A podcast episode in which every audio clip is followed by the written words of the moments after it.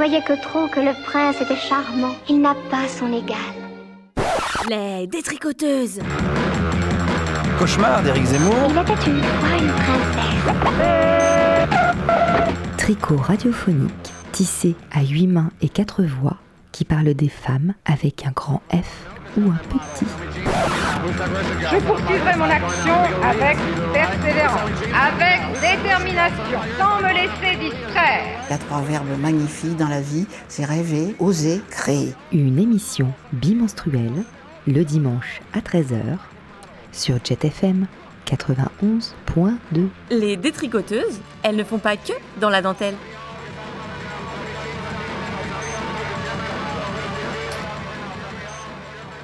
Bienvenue chez les détricoteuses sur JetFM 91.2. Les détricoteuses tirent les fils de la bobine, font une chevillette au patriarcat et cassent les aiguilles empoisonnées de la norme mâle. Ici, point de patron, ni de savoir prêt-à-porter. Nous tirons seulement les ficelles pour le plaisir et avec curiosité. Laissez-vous porter par nos associations libres. Aujourd'hui, pour réaliser la nouvelle pièce de ce patchwork sonore, il y a Marianne et Julie. Salut Salut Et trois invités, Gary. Salut Marine. Salut Et Mélina. Salut Vous êtes nos contributrices pour cette deuxième émission spéciale sous le titre Cicatrice. Et oui, nous allons parler de ce tissu fibreux, cette marque, ce trait, cette boursouflure, cette chose indélébile. Elle peut être difforme, exubérante, voire vicieuse. Une cicatrice, ça dit quelque chose. C'est le signe que quelque chose s'est passé. Là, oui, bien là. On peut l'assumer, vouloir la recouvrir et parfois les collectionner. Il y a des cicatrices, signes de victoire de la vie, comme celle de mon genou droit, qui me rappellera toujours ma première fois à vélo, sans roulette, le bonheur de ce sentiment de liberté, même dans ma chute. Mais il y en a des plus douloureuses. Les blessures de l'âme ne saignent pas, ne se voient pas, mais celles-ci se rouvrent régulièrement. Elles sont causées par des choses auxquelles nous n'avons pas consenti. Des accidents, des gestes, des mots, des décisions, des choix, des sutures, des jugements, des forçages. Saviez-vous que la vulve est citée dans la définition de cicatrice? La vulve est assimilée à une cicatrice. Voilà comment, en un détail, on se rappelle que dans notre monde, il y a deux catégories, ceux qui l'ont et celles qui ne l'ont pas. Et hop, voilà les sujets féminins relégués au moins un.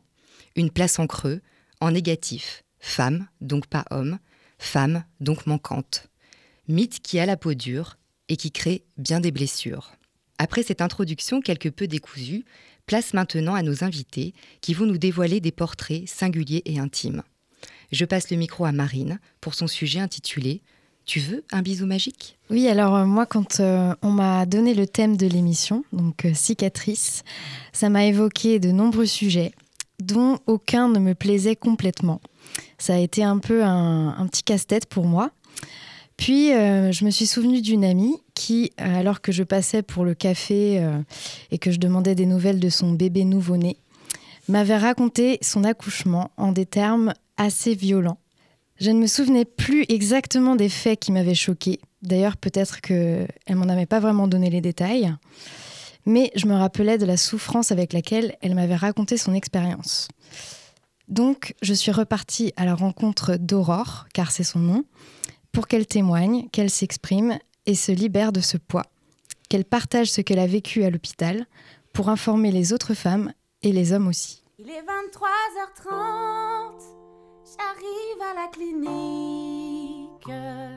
Et quand le médecin rentre avec ses gants en plastique, Madame, installez-vous, alors on en est où? C'est assez bizarre parce que as, je pense que toutes les femmes rêvent de faire un accouchement par voie naturelle. Et je crois que je dois être la seule qui rêvait de faire une césarienne, quoi. Dans ma tête, j'étais pas prête du tout à avoir un enfant et pas prête du tout à accoucher, surtout à accoucher. Et ça fait 1, 2, 3, c'est le nombre de ses doigts. 1, 2, 3, qu'il met à l'intérieur de moi. Et 1, 2, 3, c'est le nombre de centimètres.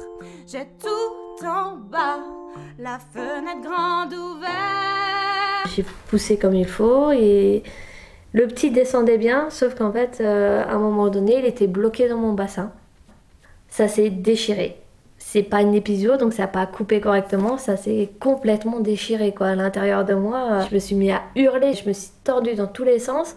On a l'impression de que c'est une feuille et que tu déchires comme ça, donc euh, c'est des confettis. Parce qu'il y a eu quand même énormément de points quoi, donc. Euh, enfin, moi j'en avais compté 7 ou 8, Julien en avait compté 16. Il est 10h34, je veux que meure l'anesthésiste. C'est un sacré morceau, le pied de bichet pas trop. Une petite chose écarlate sort en déchirant mes tripes. Et à la fin, oui, en fait, ils disent félicitations et, tu t'en fiches. Tu t'en fiches vraiment. Tu veux, euh, tu veux ne plus avoir mal, qu'on te laisse tranquille et, qu'on arrête de te regarder le vagin, quoi, clairement. Parce que bon, euh, t'es à 5-6 à te regarder euh, une minute et là, tu fais Regardez-moi, s'il vous plaît, je suis là.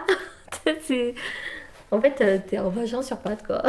c'est l'impression qu'on te donne.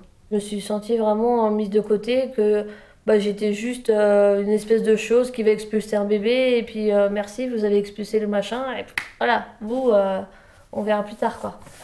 On verra plus tard pour te dire que t'es une mauvaise mère.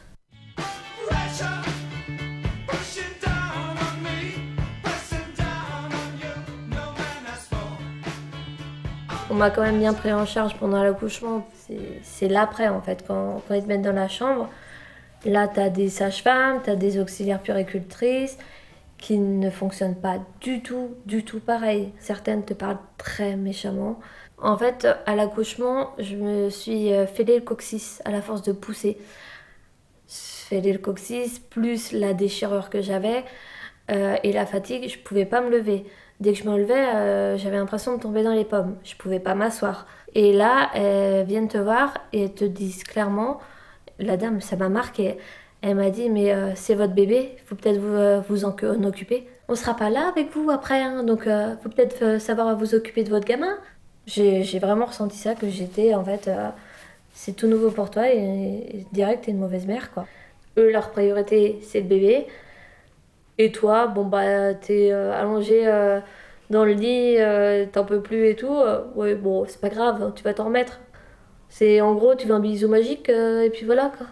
En fait, t'as l'impression que les trois jours, les trois premiers jours, c'est les jours euh, qui va déterminer tout le reste euh, de ta vie de maman quoi. Ce qui est totalement faux. Euh, et c'est pour ça le, baby blues, ben moi j'ai craqué, pas à cause du petit qui pleurait, mais à cause de, fait d'avoir l'impression que tout ce que tu fais c'est de la merde quoi que, que tu seras jamais capable.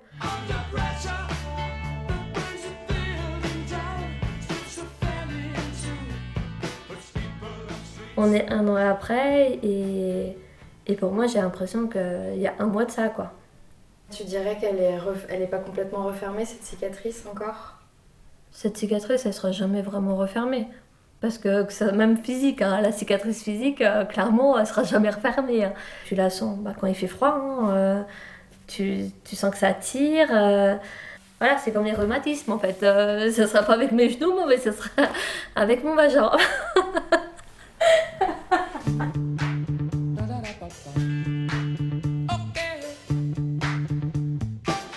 la cicatrice mentale que j'ai pu avoir, bah non, en fait, elle sera jamais refermée parce que c'est quand même violent, quoi. Un accouchement, c'est quelque chose qui, marque, qui te marque à tout jamais. Et la façon dont tu as pu être traité à l'hôpital, bah ça te marque aussi à tout jamais, quoi. Tu peux pas être la maman parfaite à connaître directement ton gamin. En fait, euh, pour eux, ça doit être d'instinct. Bah non, en fait, c'est comme tout. L'instinct maternel n'existe pas. Tu apprends à devenir mère. On prend pas assez en considération toi, le fait que tu sois une femme, la douleur n'est pas détaillée, le fait de comment ça va se passer, c'est pas assez détaillé. Non, t'as pas assez d'informations. C'est vraiment tabou. La douleur euh, de l'accouchement, c'est tabou.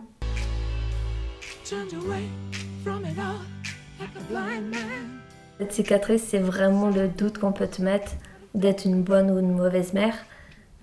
Et au final, euh, c'est à toi de voir si euh, tu crois à ce doute ou pas. On dit, bah, tu seras capable, vraiment, tu seras capable de t'occuper d'un bébé? Et bah voilà. tu dois encaisser ça et dire oui, je serai capable. Mais tu as toujours cette cicatrice-là en disant bah, vous allez vouloir me faire euh, de la peine quand même. Je m'en fous en fait, j'y arriverai, j'y arriverai à être maman. Ça va être dur, mais j'y arriverai. Malgré tout ce que vous avez pu dire à, à l'hôpital, malgré tout ce que vous avez voulu me faire croire qui était faux. Parce qu'au final, maintenant, le petit, il a un an. euh, ben voilà, il est épanoui, il est heureux, il rigole tout le temps, euh, je m'en occupe tout le temps, je suis heureuse de m'en occuper. Et finalement, c'est pas si dur que ça. Bateau, bateau.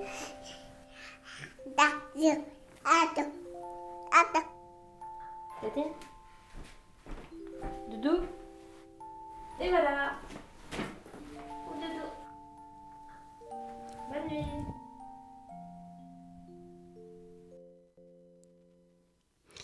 Vous avez écouté la création de Marine. Tu veux un bisou magique? Pour les détricoteuses sur Jet FM 91.2. Marine, est-ce que tu veux rajouter des petites précisions sur ton sujet? Oui, bah, évidemment, euh, d'abord, j'aimerais euh, remercier euh, Aurore pour euh, la franchise de son témoignage, euh, sa spontanéité et surtout son courage. Elle m'a vraiment euh, impressionnée euh, par rapport au recul qu'elle a euh, sur le sujet, sur des événements bah, de sa vie, et puis par le fait qu'elle réussisse à en rire. Donc ça, c'était, c'est vraiment incroyable. Et puis évidemment, je la remercie pour la confiance qu'elle m'a donnée pour se confier à mon micro. Euh, je tiens à préciser que euh, si j'ai choisi euh, la musique Under Pressure de Queen, c'est pas par hasard. En fait, j'ai cherché des musiques en rapport avec l'accouchement sur Google et je suis très vite tombée sur une liste des musiques conseillées pour accoucher.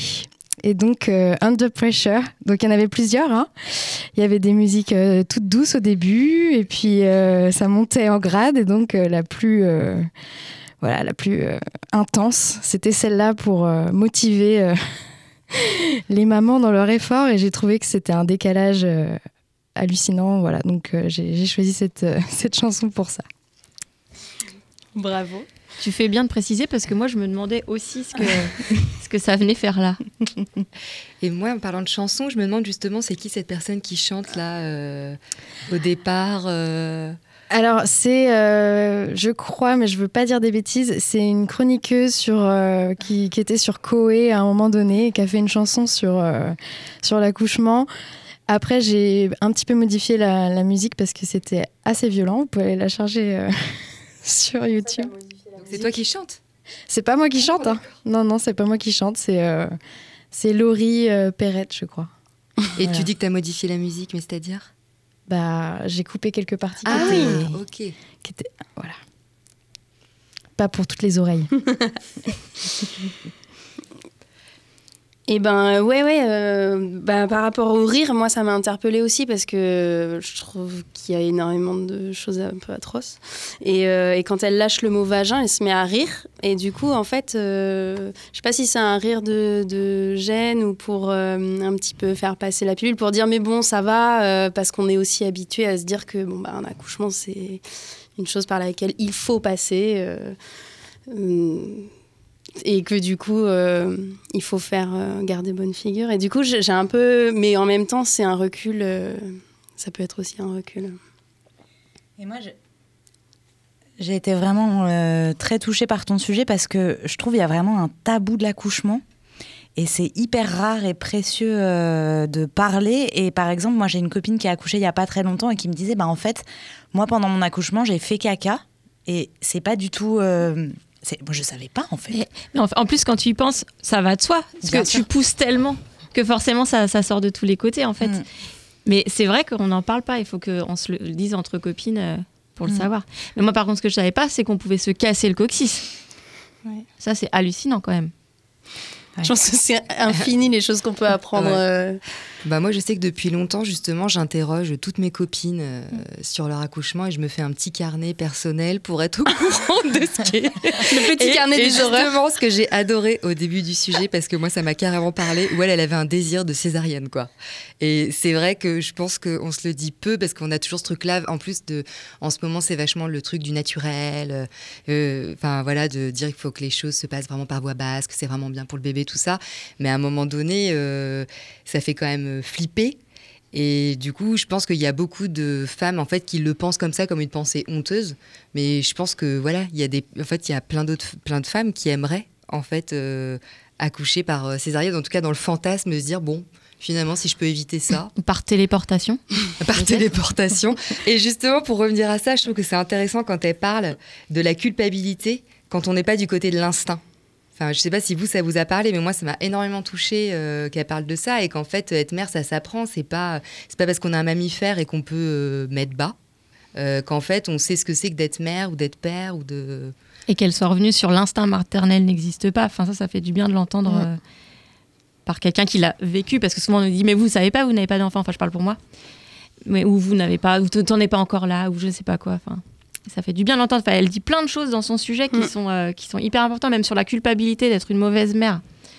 Bah oui, surtout dans les trois premiers jours, euh, voilà, où on, on rencontre euh, cet être qui, voilà, qui est nouveau. et du coup, bah, c'est une rencontre et il faut s'habituer, il faut connaître. Et, et ouais, c'est clair. En plus, je pense que tout, sur tout le long de la vie d'une femme, on va à des moments lui reprocher par différentes injonctions d'être une mauvaise mère en fait. Et ça commence dès la, dès la naissance. C'est fou quoi. Et destructeur. Tout à fait. Et d'ailleurs, je me demandais si elle en parle pas parce que bah, le- les sujets sont courts, mais elle, quand même, euh, effectivement, elle parle d'une chose réelle, c'est-à-dire qu'elle a subi une déchirure euh, de. euh, attends. Du périnée. Du périnée, Ouais. merci. Euh, et du coup, euh, bah, je me suis dit, ouais, quelles étaient les conséquences pour elle? Parce que, est-ce qu'elle a eu beaucoup de rééducation? Vous avez pu aborder ces choses-là Parce que c'est quand même une réalité que, du coup, c'est quand même. euh, bon, sans entrer dans son intimité, mais Mm. juste, du coup, aussi, de, quitte à informer, d'expliquer aussi ce que c'est quand ça se déchire. Bah, Il y a des conséquences aussi de rééducation. de- Enfin, voilà, ça doit être quelque chose d'un peu lourd, non? Alors, elle m'a pas parlé de rééducation. hein. Elle m'a dit euh, qu'elle a été recousue. Donc, elle dit entre euh, 8 et euh, 16 points de suture. Et puis, euh, et puis c'est tout en fait. Euh, Après, euh, voilà, c'est une cicatrice. Euh, T'as rendez-vous, euh, je sais plus, un mois après pour enlever les points, vérifier que tout est cicatrisé et c'est fini. On prend pas, euh, enfin, on lui a rien fait d'autre. Euh, après, il faut savoir qu'en fait, j'ai pas, j'ai pas mis tout ça. Puis, en fait, ça a été très très compliqué l'accouchement. hein. mais j'ai choisi de, parler plus de l'après. Mais euh, il se trouve que en fait, elle ne pouvait pas accoucher par voie basse. Donc, euh, de toute façon, il, lui fallait une césarienne, sauf que ils l'ont pas vu euh, à temps, quoi, on va dire. Donc, c'est pour ça que ça a tout déchiré et que ça a été très compliqué. Et euh, justement, on peut peut-être approfondir ce sujet avec ton sujet, Mélina, qui va donner quelques précisions euh, là-dessus. Parce que toi, tu as choisi un autre angle? Exactement, j'ai pas trop rebondi sur ton sujet parce que le mien euh, traite, également, traite également de l'accouchement en général.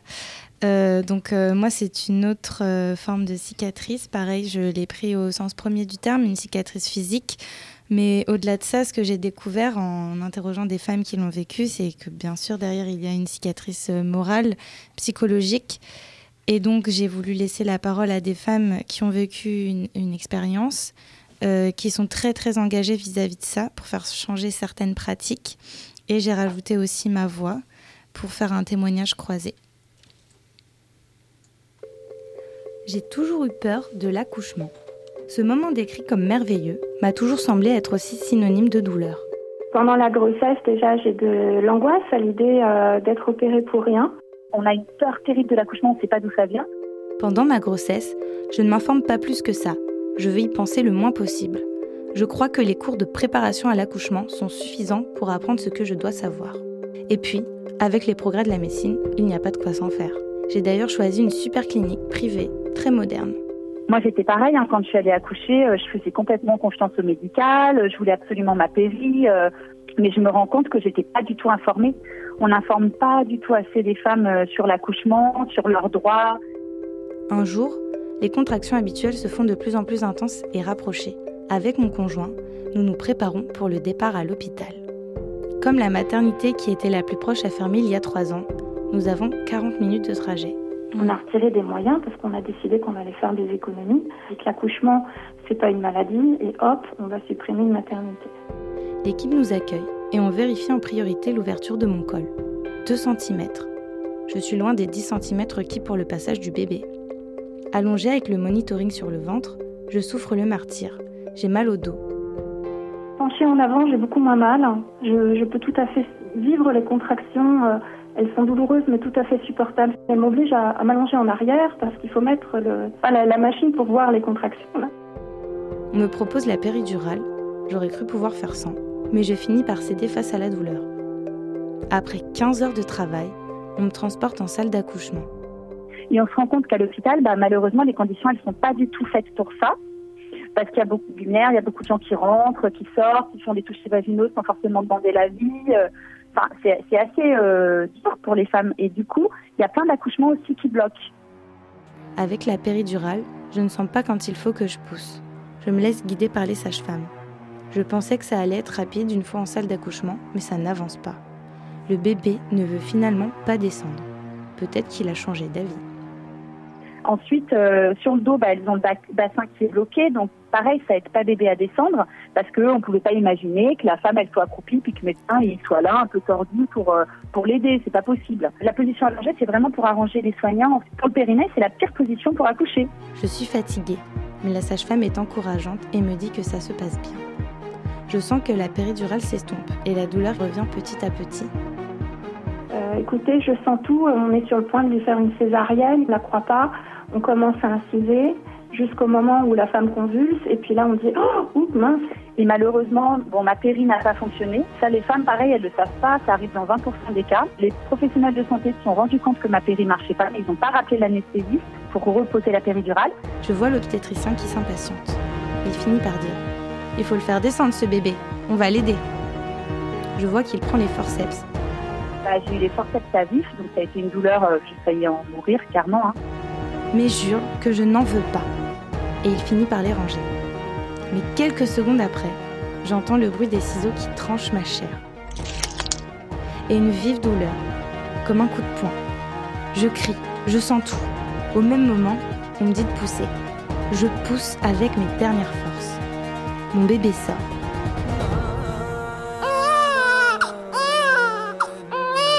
On le pose quelques minutes sur mon ventre.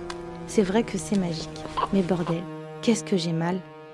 On l'emporte pour le nettoyer et le médecin, encore entre mes jambes, m'annonce qu'il m'a fait une épisiotomie. C'est bien ce que je pensais. En fait, le jour J, je vais effectivement avoir une épisiotomie contre mon gré. Et donc la sage-femme va me dire, euh, ici c'est moi qui décide. Bah, le gynéco, euh, il m'a tout recoulu à vif, sans faire une anesthésie locale alors qu'il voyait très bien que ma péri marchait pas. Je rentre chez moi, mais la douleur est toujours là. Couchée, assise, debout, aucune position n'est confortable. Et je peine à m'occuper de mon bébé.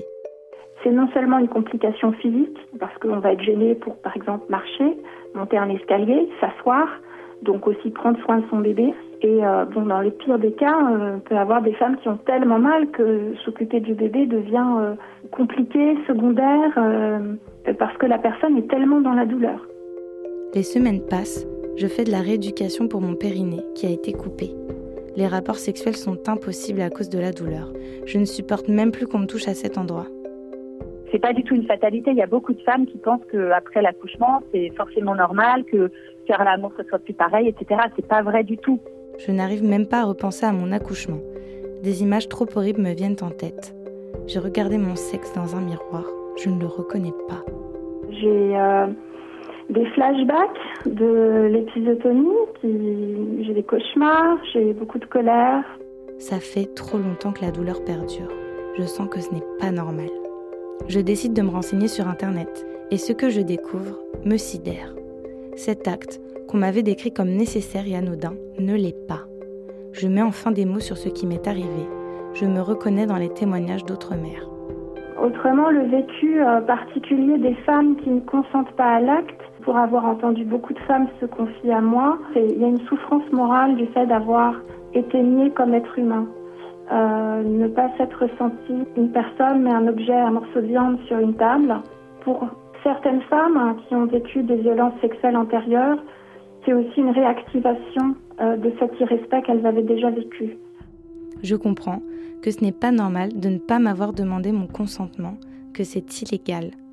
Il y a une loi qui existe, alors là depuis 2002, c'est la loi Kouchner. Un médecin, avant tout acte médical, il doit normalement euh, demander euh, l'accord à la patiente dont c'est le corps, il doit lui expliquer les bénéfices-risques, pas mettre de pression et il doit lui demander s'il est d'accord ou non de faire euh, l'acte médical. Je me demande pourquoi on m'a fait ça. Pourquoi on fait ça à d'autres femmes? Les professionnels de santé, ils ont appris pendant leurs études que l'épisiotomie, ça évitait les déchirures graves du périnée. Depuis 15 ans, on sait que c'est pas le cas. L'épisiotomie, en fait, va être généralisée à partir des années 20, à partir euh, des États-Unis, d'un médecin qui s'appelle Denis. Il va changer un peu la conception euh, de l'accouchement. L'idée, c'est mieux vaut prévenir que guérir. Cette idée s'est répandue et on essaye de sortir de cette idée depuis les années 80.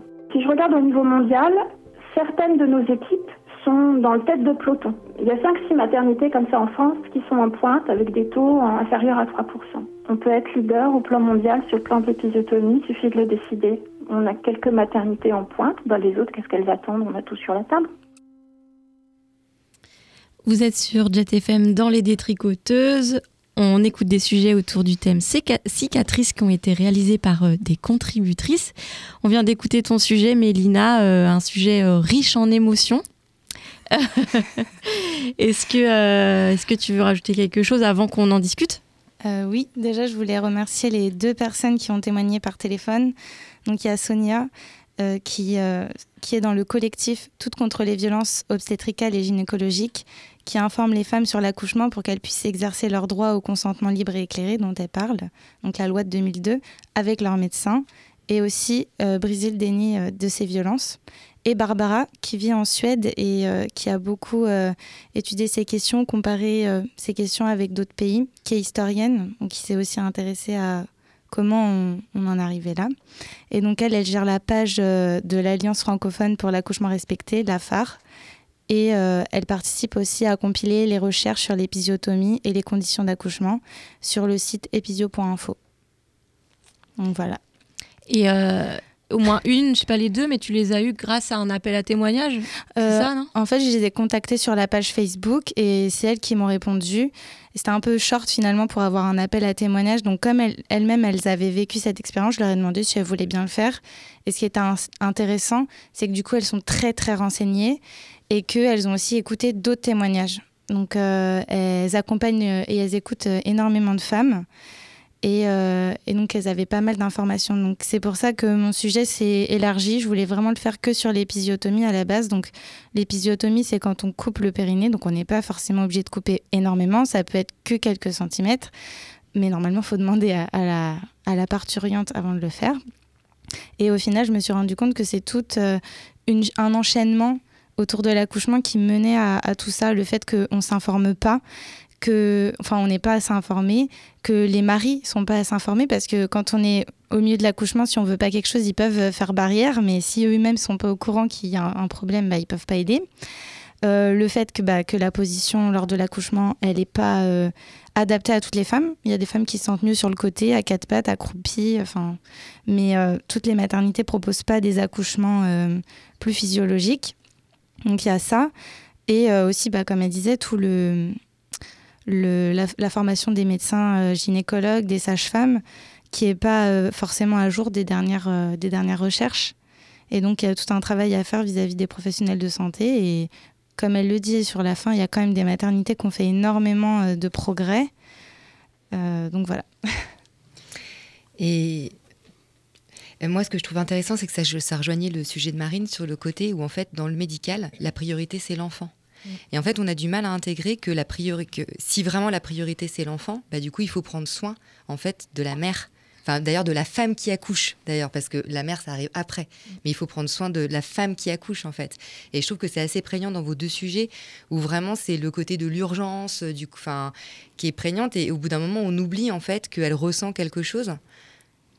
Euh, justement, il y a deux problématiques à ça. Il y a une problématique qui est financière, pécuniaire. On a retiré des moyens. Donc, euh, quand il n'y a qu'un seul gynécologue et qu'il y a trois femmes en, train d'accoucher, bah, il faut que ça aille vite. Et euh, l'épisiotomie permet de- d'économiser, entre guillemets, 15 minutes. Donc, sur une journée, bah, ça, peut, ça peut jouer. Donc, il y a ce problème-là, pas assez de médecins. Et le deuxième euh, problème, bah, comme je dis, c'est l'idéologie derrière, en fait. C'est donc ce médecin, Delis, euh, qui, a, qui a eu cette idée dans les années 20 qu'il vaut mieux prévenir que guérir et que l'accouchement était dangereux pour le bébé. Donc lui, il préconisait, il préconisait les forceps systématiquement, l'épisiotomie systématiquement, euh, d'endormir les femmes avec de l'éther, avec euh, différents euh, solvants, parce qu'on n'avait pas exactement les mêmes anesthésiants à l'époque. Ce qui fait que les femmes, même après leur accouchement, se souvenaient pas trop de ce qui leur était arrivé. Et, donc, ils pensaient que le, bassin écrasait la tête du bébé, et donc il fallait vraiment sa- sauver le bébé. Et derrière, encore une autre idée, celle de la virginité, et qu'il fallait recoudre tous les petits bouts, déchirer les moindres égratignures pour recréer des conditions virginales. Donc il y avait aussi cette idée derrière. C'est le fameux euh, point du mari, hein, que je sais pas si vous avez déjà entendu parler Mm. de ça, mais moi j'étais outrée quand j'ai entendu ça, c'est de, de recoudre un peu plus les femmes, un peu plus serrées, pour que, euh, soi-disant, on ressente, euh, enfin que le mec ressente plus de sensations euh, après l'accouchement. Enfin, c'est juste odieux, quoi, comme. euh, J'ai posé la question justement pour savoir si c'était si c'était vrai, enfin s'il y avait beaucoup de femmes qui le subissaient. Elle, elle était beaucoup plus nuancée là-dessus en disant qu'elle avait euh, trouvé aucun document écrit qui disait qu'il fallait le faire. euh, en tout cas, c'est pas enseigné dans les écoles. Ah oui, non, je dis pas que Voilà, c'est enseigné, mais il y en a qui le font pour le petit plaisir, tu Donc vois. euh, voilà, c'est pas toujours dit. Après, des fois, ça peut être au moment de recoudre les points qui sont trop serrés, mais ça c'est pas forcément volontaire. Ou pendant la cicatrisation aussi, il peut y avoir des problèmes.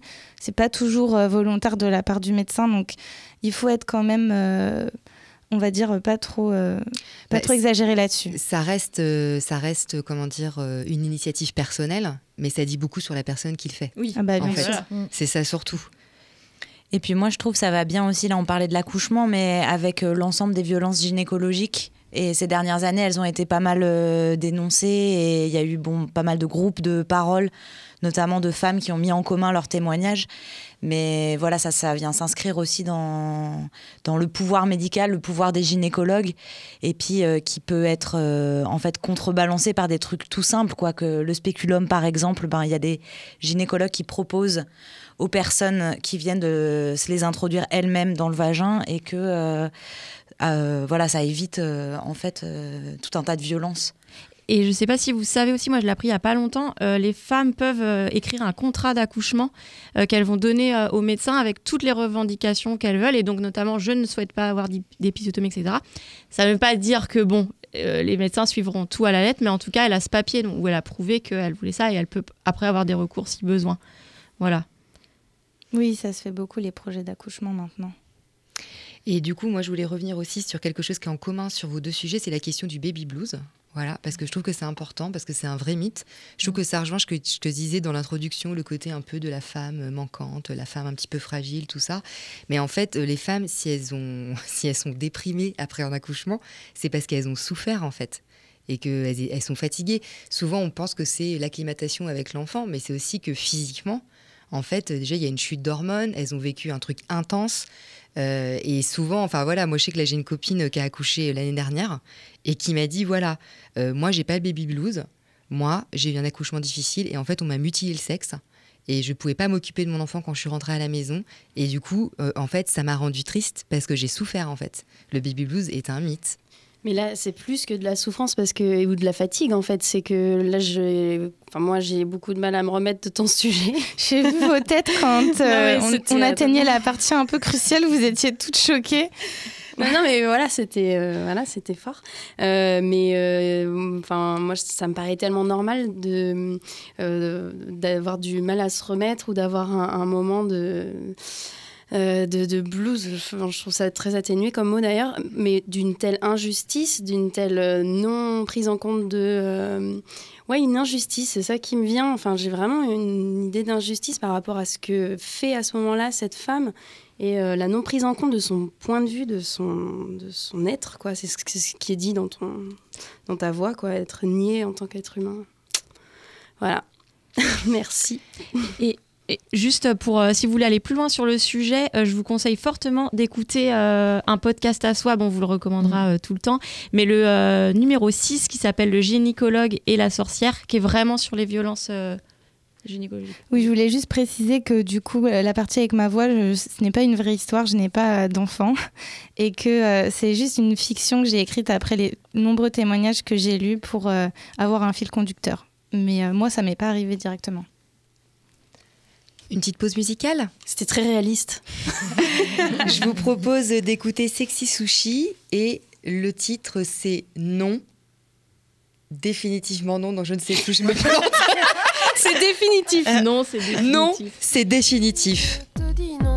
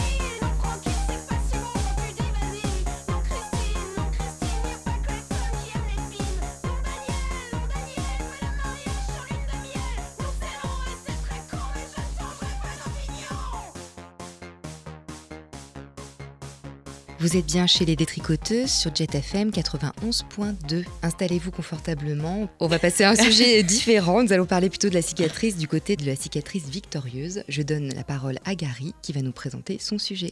Merci. Alors, quand tu m'as présenté le sujet cicatrice, Julie, euh, bah, j'ai sauté sur l'occasion. Je me suis dit, ah, mais c'est génial. J'ai exactement envie de parler euh, de cicatrice parce que moi, ça fait deux ans que je vis avec une cicatrice. Et en fait, euh, elle est là tout le temps, mais j'en parle jamais. Et donc, c'était l'occasion. Et je me suis demandé beaucoup si une cicatrice, ça faisait du bruit et comment ça pouvait faire du bruit. Et donc, j'ai proposé à un ami euh, qu'on fasse des expérimentations sonores avec nos cicatrices et que ce soit l'occasion un peu de raconter euh, cette cicatrice qu'on a en commun et avec laquelle on vit. Elle m'évoque des sons soit imaginaires, soit euh, qui existent pour de vrai. Le frottement de la peau, Alors ça ferait un peu comme ça, mais en accéléré. ça m'évoque un bruit de fermeture éclair. Aussi le bruit des ventouses. Ça croustille un peu sous la peau. Un bruit de papier froissé sous mes bras. Ça me fait penser à un bruit de tapotis comme ça. Ou alors le son des bulles de plastique là pour protéger les colis, ça- mais en tout petit.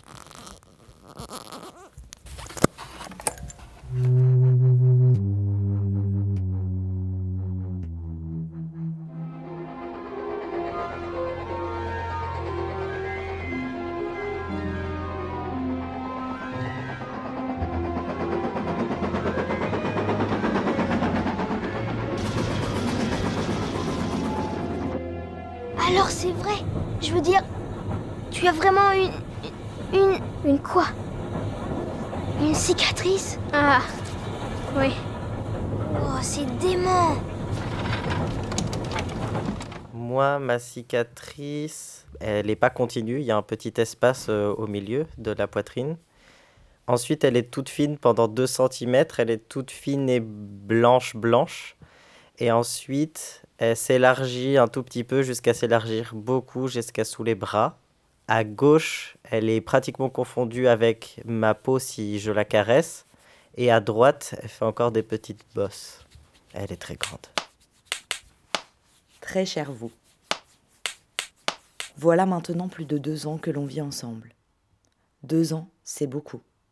J'ai l'impression que vous faites partie de moi depuis toujours, que je vous connais dans vos moindres détails, que je peux désormais anticiper la moindre de vos réactions. Pas un jour ne s'écoule sans que je pense à vous. Pas un jour ne s'écoule sans que mes doigts parcourent votre surface, à la fois douce, lisse, striée et rugueuse. Pas un jour ne s'écoule sans que je sente votre présence réconfortante, invisible au reste du monde, et qui me tiraille doucement le torse et les flancs. Je pense que je l'oublie jamais. J'y pense pas spécialement euh, consciemment tout le temps, mais je l'oublie jamais. Jamais j'enlèverai mon t-shirt et je me dirai Ah, c'est vrai, t'es là. Non, je sais qu'elle est là. Et elle est plus présente si jamais je suis torse nu et euh, enfin ailleurs que chez moi. Parce que j'ai l'impression que les gens, ils vont voir que ça. Ils vont plus voir ça que moi, je vois ça. Avant de vous connaître, vous me faisiez peur. Très peur. J'étais pas sûre de vouloir vous rencontrer. Je voulais que vous existiez le moins possible. J'ai passé beaucoup de temps à essayer d'aimer mes seins. Un corps qui change tôt, des seins qui grossissent beaucoup, mais alors beaucoup trop. J'ai essayé plusieurs stratégies. Les brassières compressives, les débardeurs super moulants, les vestes larges. Aucune ne m'a convaincue. J'essayais d'oublier mes seins. Je les bandais parfois.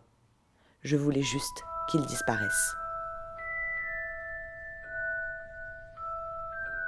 Maintenant, je me dis que j'ai jamais aimé avoir des seins, mais c'était plus une haine sourde. Je pense que m'avoir fait enlever les seins, c'est un peu comme si ça venait me guérir sur euh, toutes les remarques que j'ai reçues sur cette poitrine-là, qu'elle était là, qu'elle était grosse, euh, généreuse, féminine, sexy, euh, tout ça. Mais j'avais rien contre mes seins finalement, enfin contre mes seins seuls. Je me suis beaucoup demandé si dans une société misogyne, dans laquelle le corps des femmes est dévalorisé, dans laquelle les seins sont sexualisés à tout bout de champ, ce n'était pas un effet du patriarcat.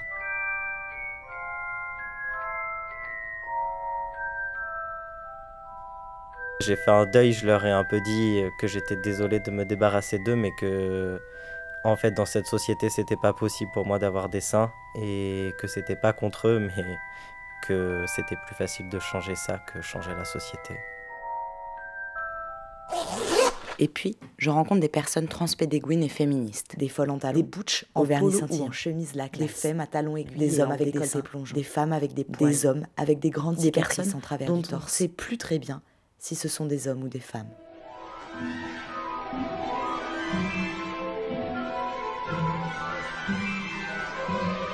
J'ai plusieurs rapports à ma cicatrice.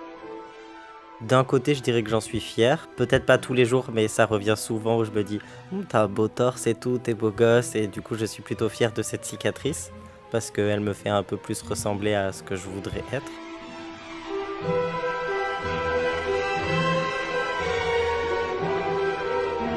Alors je me mets à rêver. Et si moi aussi je pouvais reprendre du pouvoir sur mon corps Je suis prête pour notre rencontre. Moi, ça me fait penser que euh, quand je me regarde dans le miroir, je me dis qu'elle souligne parfaitement mes pecs. Si je l'avais pas, peut-être que ça se verrait moins que je suis musclé. du coup, je suis quand même content qu'elle soit là. voilà, c'est comme si on forçait le trait un peu. Aujourd'hui, chère cicatrice, c'est une lettre d'amour que j'ai envie de vous écrire. Parce que vous êtes belle, vivante, mystérieuse. Parce que je me remplis d'affection et d'admiration à chaque fois que je vous vois sur d'autres torses. J'aime les histoires que vous racontez. L'histoire des batailles qu'on a dû mener pour pouvoir vivre avec vous. Celle contre l'institution médicale. Si vous êtes un homme, je peux vous opérer. Mais si vous êtes une femme, vous gardez vos seins, ils sont très beaux. Et puis vous allez devoir fournir un certificat psychiatrique, une attestation de votre médecin traitant, un crochet. Celle contre nos proches parfois. Mais t'es sûr que tu vas pas le regretter? Comment tu vas faire pour allaiter? Celle contre nos propres peurs aussi. Ça va faire quoi de vivre avec des cicatrices?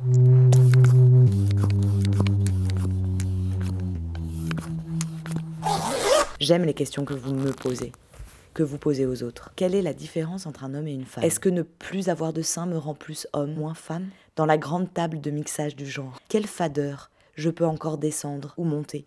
Eh bien, c'était il y a quelques mois. Je me suis retrouvé à être torse nu euh, contre un autre mec dans un moment sensuel. Et je me suis rendu compte, euh, pendant que le moment avait déjà commencé, que j'avais pas vécu de ce moment depuis que j'avais plus de sein donc je l'avais pas vu venir. Enfin, c'était un peu ah, j'avais rien calculé, j'avais rien réfléchi et tout. Et du coup, c'était vraiment très agréable de sentir euh, que cette personne parcourait ma poitrine avec sa bouche autant sous la cicatrice, sur la cicatrice que au-dessus de la cicatrice ou sur les tétons. Et j'ai eu un peu l'impression que ce moment a permis encore plus de reconnecter cette partie-là de mon corps, enfin d'en avoir encore plus conscience J'aime vous deviner sous mon t-shirt. J'aime sentir les muscles que vous soulignez. J'aime frissonner sous le vent qui vous caresse. J'aime vivre avec vous.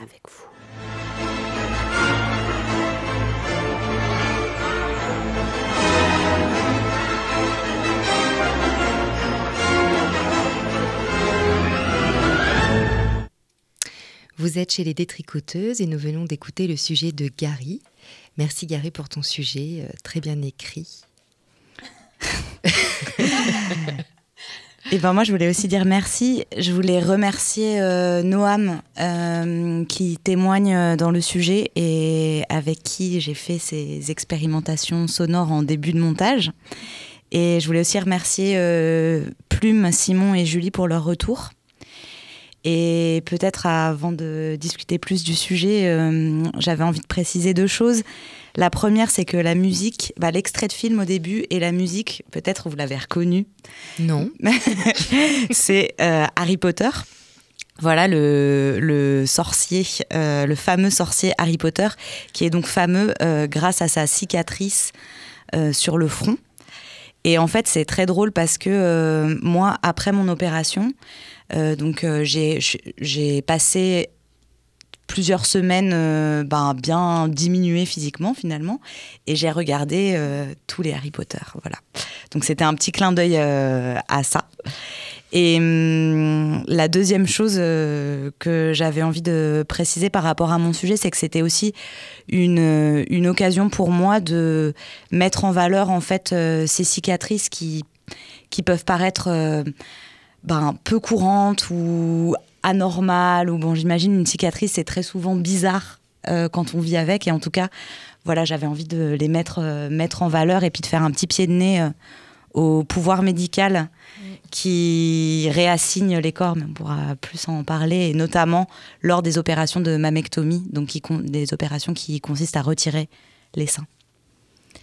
Bah, moi, je veux bien juste dire un petit truc personnel et, te remercier en fait vraiment, Gary, parce que euh, pour moi, c'est vraiment une preuve de confiance que tu nous fais en livrant ce, sujet et ça m'émeut beaucoup en fait. Et j'ai trouvé ça hyper beau. Donc voilà, juste euh, merci pour ça. Et peut-être, moi, la question que j'aurais, qui serait beaucoup plus euh, pragmatique du coup, c'est est-ce que tu pourrais nous, un peu nous expliquer, parce que tu t'évoques un tout petit peu tous les passages qu'il faut faire pour devant les médecins, ce qu'il faut prouver, etc. Est-ce que tu peux expliquer un petit peu ça? Le parcours du combattant le parcours du combattant. Ben, en fait, euh, quand on est né femme, euh, se faire retirer les seins, c'est vraiment très compliqué. Il y a deux possibilités. Euh, bah, y a, en fait, il y a la, parfois, c'est malheureusement pas choisi, c'est pour des raisons, par exemple, de cancer. Donc là, il y a une opération, une mammectomie totale pour se faire retirer les seins.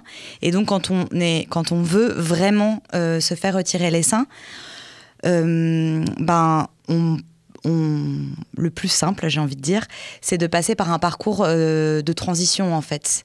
Donc de rentrer dans un parcours euh, de transition, alors pas un parcours officiel, ça c'est encore autre chose, mais en tout cas grâce aux luttes euh, trans, eh ben c'est aujourd'hui possible de se faire retirer les seins. Mais par contre, si on prouve qu'on est dans un parcours de transition, c'est pour ça que je parle de certificat psychiatrique, de certificat du médecin, et c'est une opération qui coûte cher.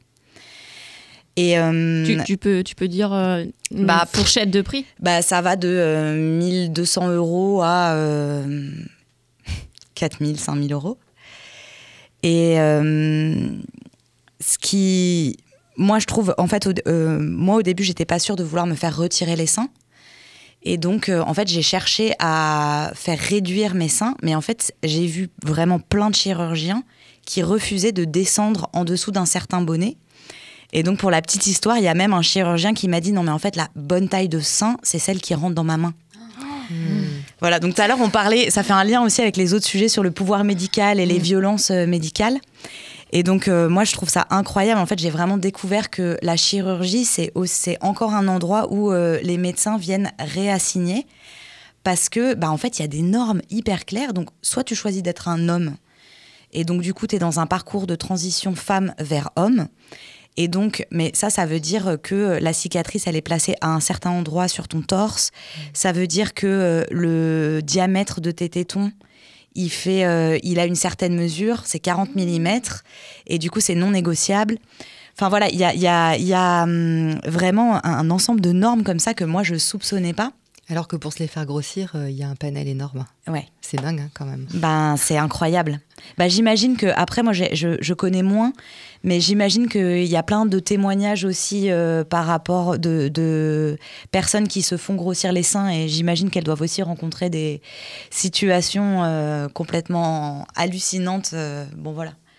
Mais en tout cas, là, dans le, cadre d'une mammectomie, eh ben, moi, je trouve ça vraiment incroyable comment. Euh, bah, je trouve ça très important qu'on puisse décider de faire une mammectomie euh, si on veut être un homme et qu'on a des seins. Mais je trouve ça incroyable comment la chirurgie vient, vient redire ben, ce corps-là, c'est un corps masculin, ce corps-là, c'est un corps féminin. Et donc, si c'est un corps féminin, ta poitrine ne sera pas en dessous de tel bonnet, qui était euh, le bonnet le bonnet B en l'occurrence pour moi, pour pas trop me traumatiser psychologiquement. Voilà. Et il y en a, il y a qu'une chirurgienne qui voulait bien faire ça, et tous les autres voulaient pas descendre en dessous du bonnet C. Donc c'est quand même, ah euh, ah c'est quand même, euh, voilà, parce qu'ils voulaient pas me traumatiser euh, comme si, voilà, c'est le pouvoir médical savait mieux que la personne en face. Mm. Surtout que toi, ce qui te traumatise entre guillemets, c'est qu'ils étaient trop gros justement. Ouais, c'est ça. Moi, je, ça, ils l'entendaient pas. Ouais, c'est sûr. Et puis moi, je savais depuis très longtemps que je voulais pas de ça en fait. Et voilà, donc je trouve ça incroyable. Mais du coup, euh, euh, par rapport à le terme en transition, ça veut dire qu'il y a une alternative euh, dans, quand on, ressent ça à, à, vouloir rentrer dans un parcours de transition. Enfin, il y a autre chose quoi qui existe. Tu peux répéter ta question Ce que je veux dire, c'est quand tu dis, voilà, pour pouvoir rentrer dans cette démarche-là, il faut se dire en transition. Ouais. Ça veut dire que il y a de ton point de vue, du coup, il a pas, euh, on n'est pas forcément euh, dans une volonté de transitionner euh, pour vouloir enlever les seins. Voilà. Ouais, après, je pense que c'est toujours des questions. Bah, moi, c'est sûr, c'est ce que je dis un peu à la fin. C'est des questions que je pose au genre aussi, que je me pose à moi-même. Enfin, il y a des allers-retours entre qu'est-ce que le féminin, qu'est-ce que le masculin, et puis comment, comment moi je fais avec ça, je me dépatouille avec euh, ces deux cases-là. Mais en tout cas, c'est sûr que pour faire une opération comme ça, il faut prouver au médecin que euh, tu veux être un homme. Et... Alors que tu voudrais pouvoir aussi être juste toi et t'approcher de ce que tu as envie d'être. C'est ça, une femme sans sein. Euh, voilà. Ça peut être, bah, c'est que en fait, que tu sois, que tu veuilles être une femme sans sein, que tu veuilles être un homme sans sein, en tout cas, il y a, euh, y a vraiment euh, une injonction à te définir selon les catégories médicales. Ce qui est absurde, parce que finalement, euh, quand on fait appel à la chirurgie, on est forcément en transition. C'est ça. On veut changer un semblant. Ouais, mais Donc, finalement, tout le monde devrait prouver qu'il est en transition alors à ce moment-là. Donc, si j'ai bien compris, on peut pas se définir comme une femme cisgenre et ne pas avoir de, enfin, et demander à avoir cette opération. On est obligé de rentrer, enfin, même mentir, j'imagine, pour les gens qui veulent pas transitionner. Bah, C'est-à-dire que euh, il faut trouver, en tout cas, moi je l'ai pas encore trouvé, mais il faut trouver euh, des chirurgiens qui acceptent ça. Et du coup, euh, il y a plein d'arguments sur les chirurgiens qui se protègent pour éviter des procès, tout ça. Ce qui est un argument un peu euh, Malhonnête. malhonnête, parce que en fait ça ne s'est ça ne s'est jamais passé et du coup plutôt bah, il y a beaucoup de personnes trans euh, et euh, de, de personnes qui veulent faire une mammectomie et du coup qui qui peuvent pas accéder à ça parce que ils donnent pas assez de preuves aux médecins pour pouvoir accéder à, à cette opération. On va devoir Ouais. euh, déjà arrêter l'émission. Ouais. Ça passe vite. Oui, ça passe Ouais. trop vite. Du coup, euh, bah, c'était passionnant comme sujet. On aurait pu Ouais. en parler, en faire une Bien émission spéciale. Mm. La prochaine émission, c'est quand, Julie? Eh ben, c'est on est quoi là? Ça sera fin avril sur euh, la thématique effondrement puisque euh, c'est la thématique du mois d'avril de de Jet. Donc là c'est super. c'est nous qui nous y collons cette fois. On est on n'a rien préparé encore. Ouais, on est à fond. Et puis euh, et puis on fait un- toujours un appel aussi à contributrices pour auteurs pour le euh, mois de mai. Bah, D'ailleurs, il y aura. euh, Il y aura d'ailleurs le premier euh, des tricoteurs, Voilà. des tricoteuses. Et donc, le thème, c'est. BTP. Voilà. Que vous pouvez prendre sous tous les sens. euh, Acronyme, euh, Voilà. métier. Ou, euh, ouais. ou C'est très large. Tellement large. Si vous avez des questions, vous pouvez nous écrire pour nous poser des questions sur le thème. Les Tout détricoteuses 91.2 sur, euh, sur euh, Facebook. Oui. Et vous dire aussi que euh, on sera présente euh, le week-end euh, prochain, le week-end du 6 avril, euh, à la dérive sur une semaine féministe qui aura lieu pendant 4 jours. Ouais, ouais. Qu'est-ce qu'il y a? Une semaine de 24 heures. Non, ça, il y a 4 jours, du jeudi, au dimanche, avec euh, plein de, thématiques vachement intéressantes. Il y a des choses autour du travail du sexe, de la déconstruction des privilèges, euh, l'injonction à la maternité. Il y a toute une journée, la journée du samedi, qui est dédiée euh, aux maternités, mais que ce soit désir, non-désir. euh, Enfin, il y a plein de questions qui vont être posées. Euh, des choses autour de la sexualité, enfin voilà, voilà, plein de choses. Euh, regardez le programme, n'hésitez pas. Nous, on va prendre pas mal de témoignages pour euh, peut-être une émission spéciale euh, justement autour de désir ou non-désir d'enfant. On vous en dira plus euh, bientôt. Venez Et nous voir, ouais. parler dans notre micro. Et Et, on venez- y sera le dimanche aussi. Ouais. Et on recueillera des témoignages. euh, autour de la simulation sexuelle. Dans une cabane. Non. Et, euh, drôle. mais venez surtout participer à ce, à ce week-end, ça risque d'être fort intéressant et qu'il va y avoir des belles rencontres. Enfin, je l'espère. Je crois que. C'est tout Ouais, on peut poser nos tasses de thé et quitter le boudoir. On espère que vous avez passé un bon moment avec nous. Oui, c'était super. Je suis contente, moi, en tout cas. Merci les filles. Merci les vraiment filles. pour votre participation et le temps que vous avez euh, mis à créer tous ces sujets. Vous pouvez recontribuer, vous êtes acceptés dans Oui. le cercle. Vous pouvez Ouais. venir une deuxième fois. C'était super. Quel honneur. Vraiment. Bah, merci à vous hein, de- d'ouvrir cet espace-là, c'est vraiment chouette. C'est court, mais, mais, mais Mais chouette. intense.